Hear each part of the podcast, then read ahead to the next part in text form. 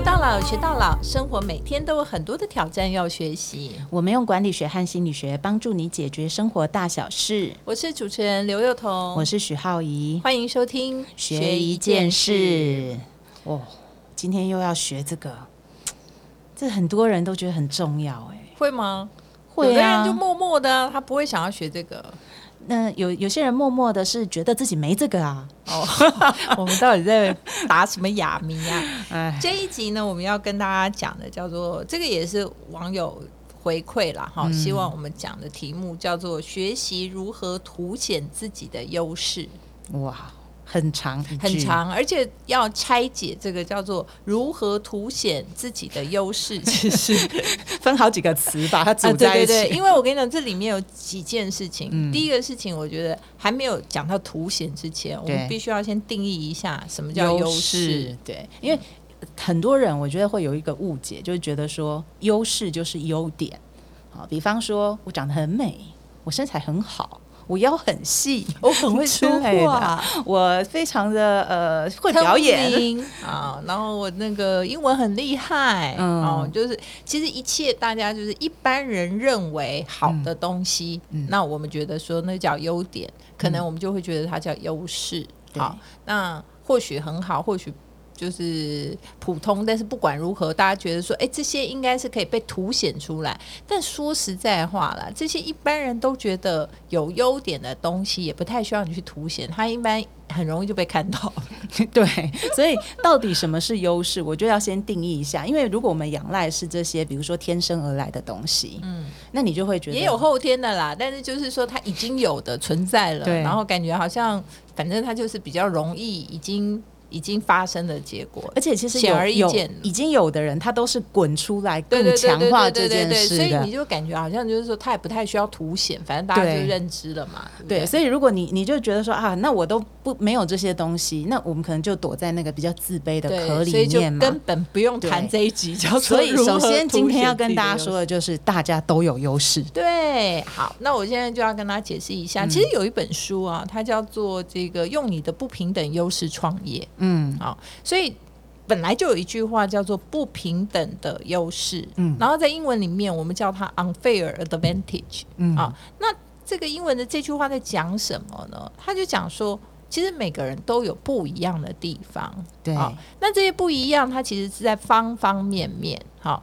就我们随便举一个真的大家一听秒懂的事情，就是说，如果今天大家都需要睡觉睡呃八个小时，就有一个人呢说：“哦，我其实每天都不太累，诶，哦，我我精神很好，诶，好，我体力非常充沛，诶，好，我每天只需要睡四个小时，我就很饱了。”嗯，好，那他是不是就比别人多四个小时的时间？我们先不要管他拿来做什么，嗯，但这个就是他跟别人之间的差别，对，所以这就是他的不平等优势。所以优势这件事情，他在讲的其实是个人特点。对，不一样的地方，不一样的地方，可是有一些人就觉得我的特点很差，哦所以他就不会变成优哦，势。你错了。好，那我们就讲一个哈、嗯其实呢，大家就讲说，哎，这个呃很沉默的人，嗯不讲话的人嗯啊，唯唯诺诺的人，或者说他就是反正胆子比较小，然后就比较不敢跟大家表达意见的人。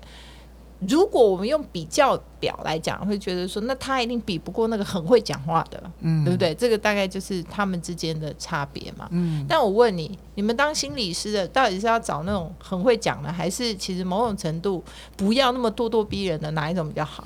其实心里是真的要比较会听哎、对，你们一天到晚在那边毛毛躁躁在那边啊啊啊啊啊，谁要找你智商？是啊，因为其实大家都有很多心里的苦要讲嘛，所以绝对不会是你很会讲话，嗯很会讲话，那不叫做心理资深，那就要想办法说服别人，就是说 我跟你讲，你这绝对没事，你一定没事，你好好的出去就没事。啊，我跟你讲，你就离家出走就好了，对这个别想那啊你就很。会讲，但是呢，其实这是可能、呃，就是想智商的人一点都不需要的东西。嗯，所以其实反而那些你知道吗？个性比较文静、比较内向，他其实某种程度听的时间占的更多，但是更加的善解人意。嗯其实那就是他跟别人不同的地方，那就是这个人的不平等优势。嗯，哎，我们讲不平等优势哦，我刚突然想到有一个心理学家，他用一个六角形来形容，就是人的不同的个性。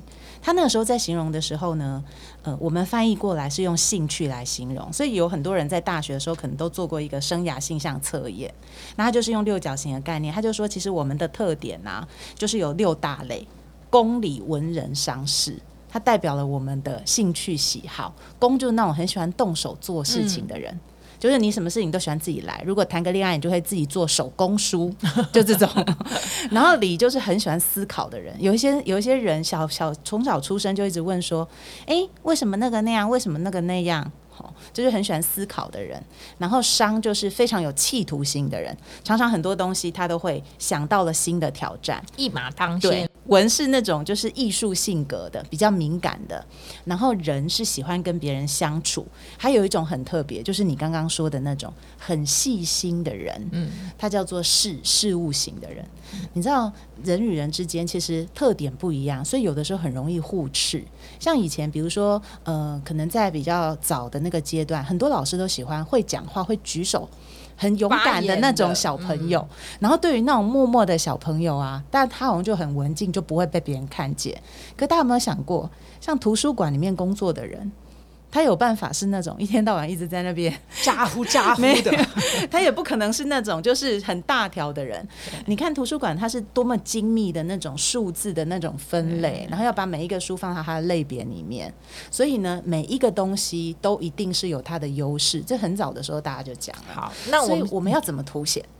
好，那我们接接下来就要来谈到，就是说，刚刚我们讲的是每个人都有特点嘛，每个人都有他跟别人不一样的地方，那就是他所谓的不平等优势。对，好，那但是呢，我们只能先说它是个特点啊，嗯，怎么样变成优呢？嗯，那就可以做一个练习。对，然后呢，最重要是，其实你必须要跟他所处的环境找到他适合发挥的舞台。意思就是什么？你要找到能够跟你工作连接的点，也就是。跟你相配的环境，对，或者是说，就算那个环境，绝大部分的人，他绝大部分的环境跟你不是很相配，但是你必须在环境里头，你这些事物里面，或者你的的这个方方面面人事实地物里面，去找到一个可以跟你的优势做连接的地方。嗯，好，例如说，今天的确你这是在一个业务团队里面，就是业务团队都是要能言善道，大家都很会说这样，但是。你的优势，如果你是一个沉默寡言又比较不会说话，但是非常细心的人，那你要怎么样凸显在这个好像张牙舞爪的世界里？你要如何凸显自己的优势？哎，我们不是看很多团体都有一个军师吗？那个军师通常都不太说话，运筹帷幄的。对，其实有的时候或许你可以担任运筹帷幄的角色，但有的时候你如果想要凸显你就是一个细心负责的人，那你就要。常常被看到你的细心负责，嗯，也就是说我要把它展现出来，而且展现出来还要让别人知道，嗯，所以其实蛮重要的事情是说，你不要。暗地里在那边很辛苦，但是都不是让别人看见。嗯，就是说我今天呢要帮他他整理东西，我就是大家在的时候就很认真整理，但大家不在的时候你也会整理，没错啦，因为你就是这样的人。但并不是说做表面功夫，而是你平常默默的做。你在很多人的时候，你要更加加紧的做，而不是说你平常很默默的做，然后很多人的时候说啊拍谁啊，我不要做了，然后大家也不知道你在做。嗯，就是跟你这个特质本身已经融为一体。对你必须要找到各式各样的机会，把你的这个所谓不平等优势把它展现出来。嗯，而且在这个展现的过程，你必须要去寻找在这个团体里跟你有连接的对象，嗯，或者有连接的事物，你尽量把它连接在一起。嗯，对你不一定要去找一个说哦，我就是必须要接纳我这种好像。呃，事务型工作的团体，我才能够被凸显我优势。你要想哦，如果那个就是一个事务型团体，反而你没那么特别哦。嗯，因为你在那里面，别人也是这样，就大家比谁的事务型最强，对，谁比谁事务型最强，那其实你也没有什么优势。对，但就是在一个跟你其实还蛮不一样的环境里面，你其实是很容易找到凸显你自己的方法，只是你常常不愿意在别人面前做。嗯，他其实某种程度就是有一个阻碍，是我可能没有真心的觉得这件事情对我来讲是好的，对，或我是喜欢这件事的。有的时候是这样，因为你没有发现说那是你的优势，你觉得说他可能是你的缺点。对我，我呃有一次就是呃听到那个金世杰老师，大家应该知道这位演员，我觉得他给我一个很很大的那个震撼，就是关于什么是优点的这件事。那个时候就是我记得有那个戏剧系的学生就提了一个问题问他，就问金老师说：“诶，老师你演了这么多的角色，那有很多的角色你最近都演反派，那你在演反派角色的时候，你难道不会就觉得自己会不会太入戏了，就觉得自己好小人、好下流或者是什么的？”然后老师呢，他就怎么回答？哦，他那个回答让我印象很深，他就说：“诶，会耶！我每在读一个剧本的时候，我演一个角色，我就觉得哦，原来我也会嫉妒，原来我也会那个嫉妒别人，我也原来我也讨厌别人。然后他在讲的那个表情，我那时候看了其实很感动，因为我发现他在讲任何一个词的时候，他完全没有负面的那种感觉，他好像就在形容一件事情，形容你嫉妒，形容你卑鄙，形容你什么什么。可是，在他的嘴里说出来就是一个形容词。然后我那时候就感觉到，什么叫做人对自己最重要的愿啊，就是你看到自己的每一面的时候，你不是带着某一些价值观去批判他的。那你是真正的看见自己这样，那就会像刚刚我说的那个那个状况。我那第一次看到很震撼，因为你就觉得这个人他好像就是在享受他自己是一本书，然后打开来看这一章叫嫉妒，然后这一章对自己有叫什一些么？剖析啦，所以他会发现就更更多不一样的自己。对，所以我觉得我们要先做一个练习，就是你，我觉得每个人其实都知道自己多多少少是什么样的个性。那我们先要先把这个东西可以把它形容成是一个优势，比方说沉默寡言。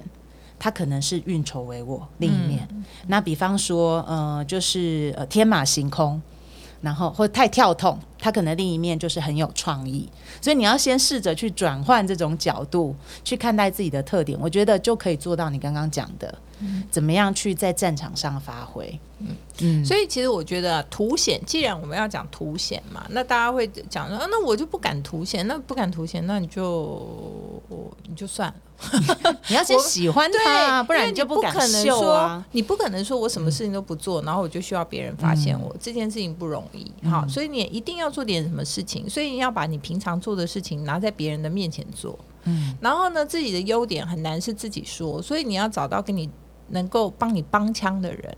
所以，如果你要在一个环境里，尤其是来问的这个问题的人，他是说：“诶，年底将至了，我们要怎么样在长官面前凸显自己的优势？”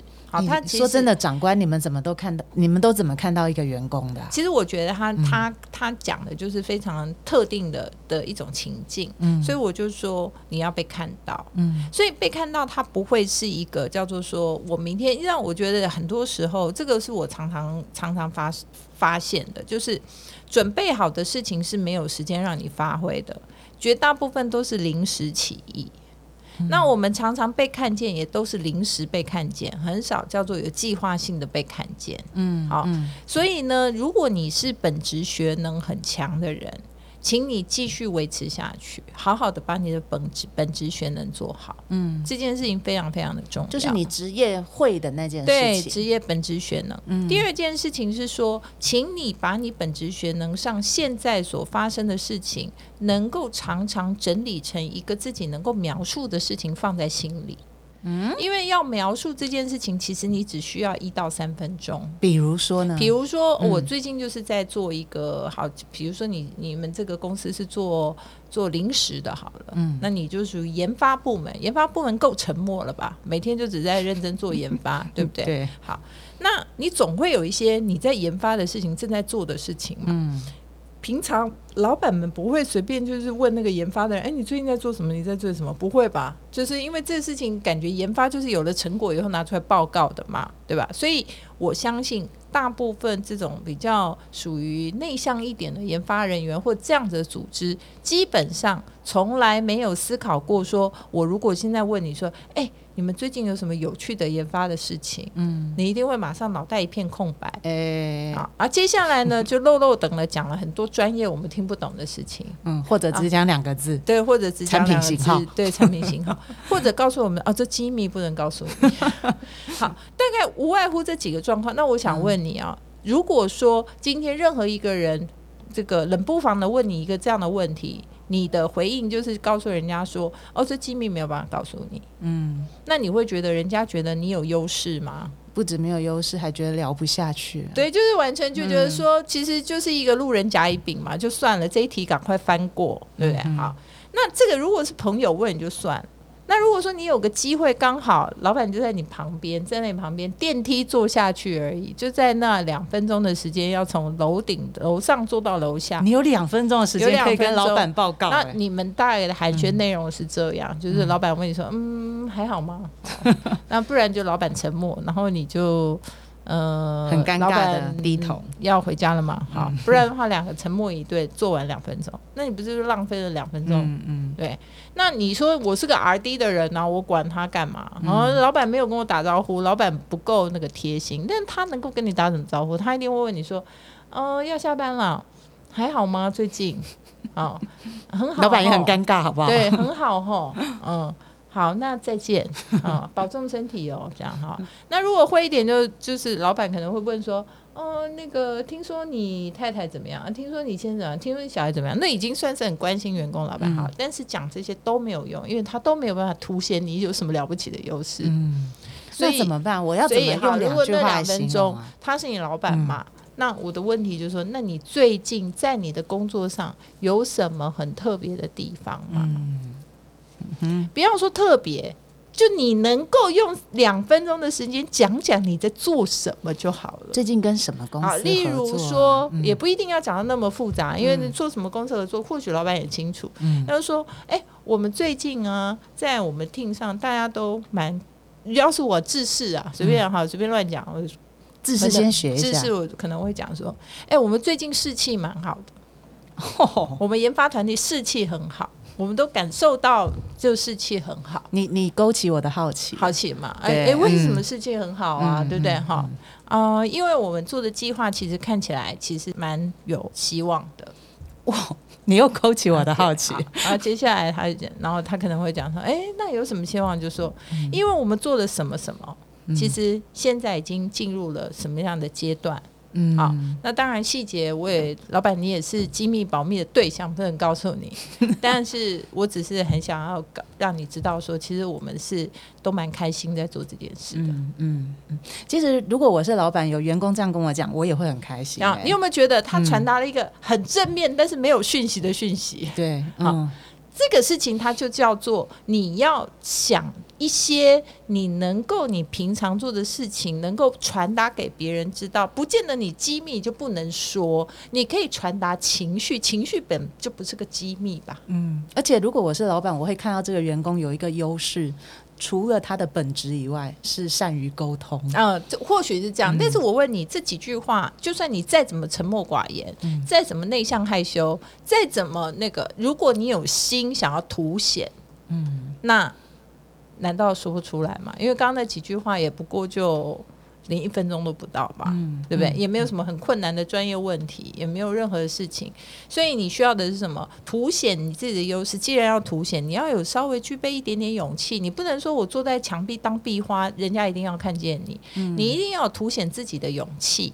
那至于如何凸显，你要想尽办法把自己跟情境连接在一起。例如刚刚那个坐电梯的两分钟，就是你要把你自己的本职学能正在做的事情跟那个情境连。结在一起，嗯，你就有办法凸显自己是什么样子。嗯，那你千万不用假设考虑那两分钟你要讲出什么伟大、天大、了不起的重大发展。嗯嗯嗯，对不对？不太但是你只要告诉他你的心情，其实诚恳为上。嗯，你很开心，很开心。啊，那你如果觉得说不开心，你也可以跟他讲说：“哎，我们其实士气蛮低落的。”嗯。那士气为什么低落？你又勾起我的好奇。士气为什么低落？那当然，这样人家可能会觉得说你是不是要冲康别人这样？但是或许不是啊。你只是说，因为我们其实可能遇到一些阻碍，那我们现在大家都正在想办法。嗯那但是我们相信应该是可以克服。不过最近就是大家会觉得比较比较累，觉得没有没有没有真的达成公司对我们的期望，这样。嗯，是不是也是一个完全没有内容的说法？所以就是说，它其实是某种程度是必须要依照你实际的心情的。所以我觉得第一个，不要太过于吝啬表达你的感情啊。嗯好，嗯因为凸显有的时候凸显的大部分都是特质。它其实很少凸显，说我今天做了什么战功标炳，就是那种战功标炳也不需要你自己凸显，人家会帮你凸显。嗯，所以讲到优势这个议题，其实有的时候我们会有一个误解，就觉得因为凸显好像感觉那个主体是在别人身上，所以我们是要凸显出来，可以希望别人可以看见。但是反过来，其实我们今天在谈的比较是说，其实怎么去凸显自己的优势，某种程度，第一你要先时时在想说我是谁，我才知道我的特色是什么嘛。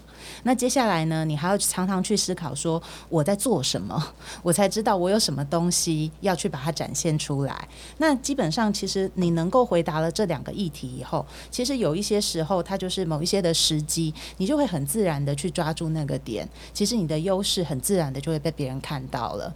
我最近啊看一部剧，你知道吗？Netflix 最近又开始红起来的。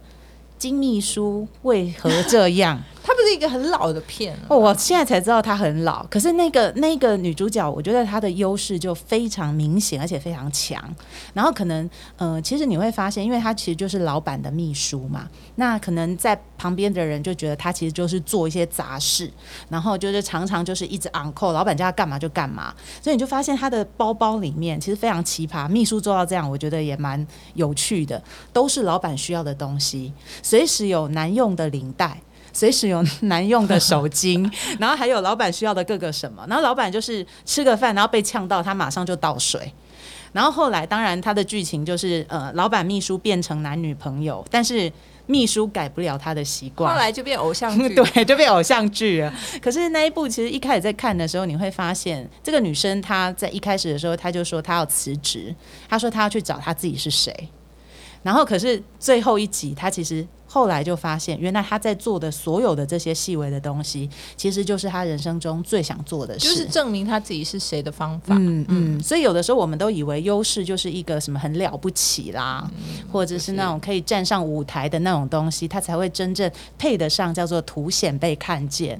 可是其实我觉得在职场，特别是这样，他其实不是这样的。对，所以优势就是优势，就是你跟别人不一样的地方，你可以大大方方的展现出来，而且你可以把它当成你觉得跟人家可以做的不一样。所以就是，与其做更好，不如做不同。我觉得就是把什么事情弄得不一样，其实他大家就会看得到。嗯但是呢，你一定要寻找各式各样的时机去把它嗯表彰出来，就是你不要私底下做，你不要私底下说，你尽量能够在公开的时候，别人看得到的时候去做去说。那你会说，哎，这样会不会很张狂啊？这样人家会不会讨厌我啊？哦，如果说你的问题简单的命题叫做如何凸显自己的不平等优势，或者如何凸显自己的优势，那你还要担心说大家会不会拿我当箭靶，会不会来攻击我的话，那你就想太多了，好吗？真的这个事情就是世界上没有两全其美的问题，世界上也没有就是你做了人家不讨厌你的事情，所以一定有三分之一的人他是欣赏你的，一定也有三分之一的人他是无所谓的，你要干嘛就干嘛，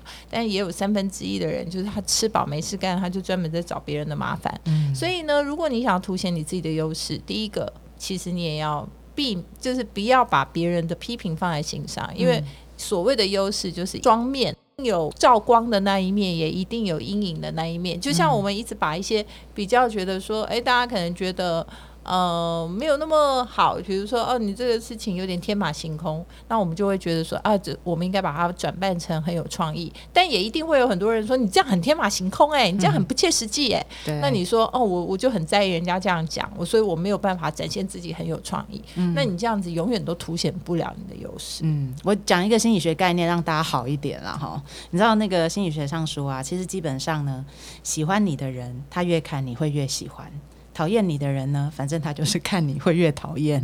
那他从原本的那一刻就决定了他之后对你的感受，跟你做什么其实是一点关系都没有的。所以在大部分的时候，大部分的人际关系，尤其没有非常亲近的人际关系，特别是这样。所以如果你真的要花时间去讨好那些你觉得他一开始就对你没好感的人，然后以至于你不敢把真正的自己表达出来的话，你可能会连原本喜欢你的人，他喜欢你的地方都不了。嗯，好，所以呢，最后跟大家分享，就凸显什么叫凸显？嗯凸显就是重复做类似的事情，就叫凸显。对，好不？好？你不会偶尔做一次，人家会发现，你会重复不断累积的做，都是在做同一件事情。其实某种程度这样要假装不容易，所以优势是很难假装的，不同也是很难假装的。就是人家所谓的人设是没有办法一天到晚变人设的，所以就是他其实就是不断的重复你很会做的事情，不断的重复被大家看见你。比比别人跟别人不一样的地方，它久而久之，它就自然而然的凸显了出来。嗯嗯。好，所以有一些很强势的人，你会到最后发现他其实是很可靠的人。这个也是一种优势嘛。对，好嗯，每周一晚上八点，欢迎大家在 Sound on Spotify、KKBox 各大 Podcast 平台收听我们的节目，也欢迎大家在 Facebook、Instagram 追踪学一件事。如果有任何想要我们谈论的议题，也欢迎留言哦。我们下次见，拜拜，拜拜。